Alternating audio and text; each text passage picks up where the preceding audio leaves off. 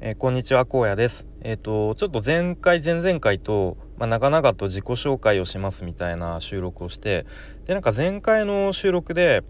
なんか謎に途中から急に音声がプツッと途切れてあの消えてしまっていたのでちょっとその続きから収録しようとしたらなんかこのスタイフのアプリのバグなのかなんかうまくいかなかったのでちょっとあの改めて別の収録として今収録しているので、まあ、ちょっとすごい聞きにくいかと思うんですけど、まあ、もしお時間あれば聞いてくださいということで、まあ、ちょっと前回からの続きで、まあ、あの仕事で、えー、転勤になって、えー、愛知県に移動してきましたと。でまあその頃まあなんかよく YouTube で意識高い系の動画をあの見てましたっていうところからの続きです。はい、で結構僕今でも好きなんですけどまこなり社長の動画とかよく見ててで、まあ、内容としてはなんか仕事術とかなんかマインドセットとかそういう話が結構当時は中心でであなんかすごい勉強になるなみたいな感じで見てたんですね。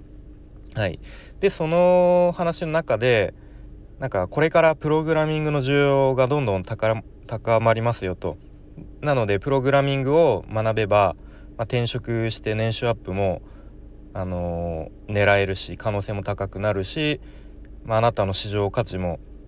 高い高くなりますよと、まあ、そういうふうに、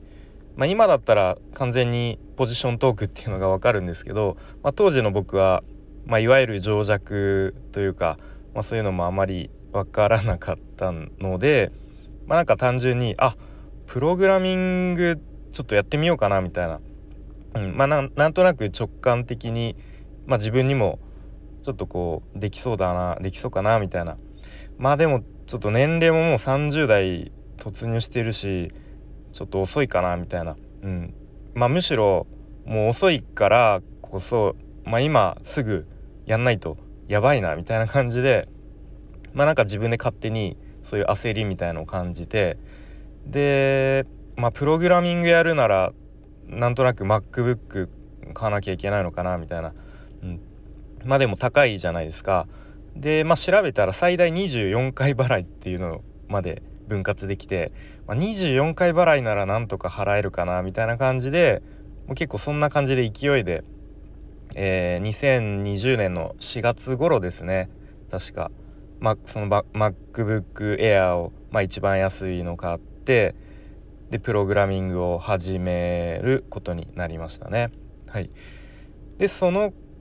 頃からなんかいろんな情報をもうどんどん浴びるようにインプットしたりとかまた自分でツイッターの、まあ、勉強アカウントみたいなのを新たに作ってで当時ですねみんなやってたんですけどあの学さんというねまあ、いわゆるインフルエンサーというかそういうウェブ制作とかあとブロガーもともとブロガーの方ですね、うん、がの影響でみんなあの「ハッシュタグ今日の積み上げ」っていうハッシュタグをつけてでなんか「今日はこれをやります」とかなんか一日の終わりに「今日の積み上げ今日はこれをやりました」みたいなこう報告みたいのをなんか、うん、まあ僕もそれにを真似して毎日ツイートするようになって。ったりとかなんかそんな感じでなんかこうパチッと一気にスイッチが入ったように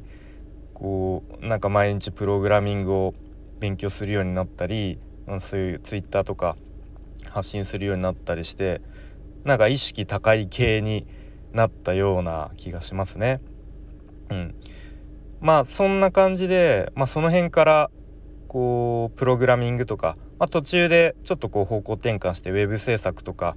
を、まあ、学習するようになって、うん、でやっぱりそれのなんだろうなモチベーションというかそのなんだろうやる理由っていうのがやっぱ会社に完全に依存しきっている状態っていうのにすごく危機感を持っていてで、まあ、その会社から一歩出てもう何かスキルを持っている状態個人でも稼げるような状態になりたいっていう多分そういう思いがあったからそういうふうに行動できたんですね。うん、でまあそっからまあなんかウェブ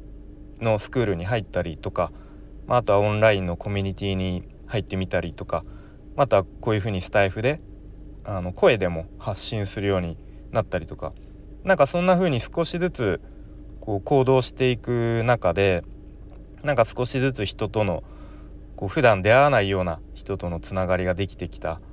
ていうのはなんかすごいうんなんか良かったなっていうふうに思いますね。うん、でまあなんかこんちょっとこんなこと言うと大げさかもしれないですけどなんかちょっとずつこう自分の人生があの良い方向に変わり始めてる気がするなみたいな思うことが時々ありますね。うん、まあでも全然その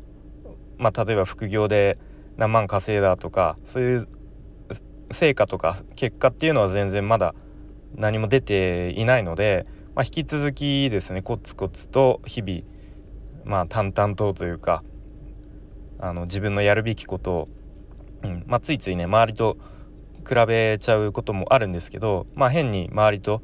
比べすぎずに、まあ、自分のこう目の前のやるべきことっていうのを、まあ、淡々とコツコツとやっていくしかないかなというふうに思っています。はいということで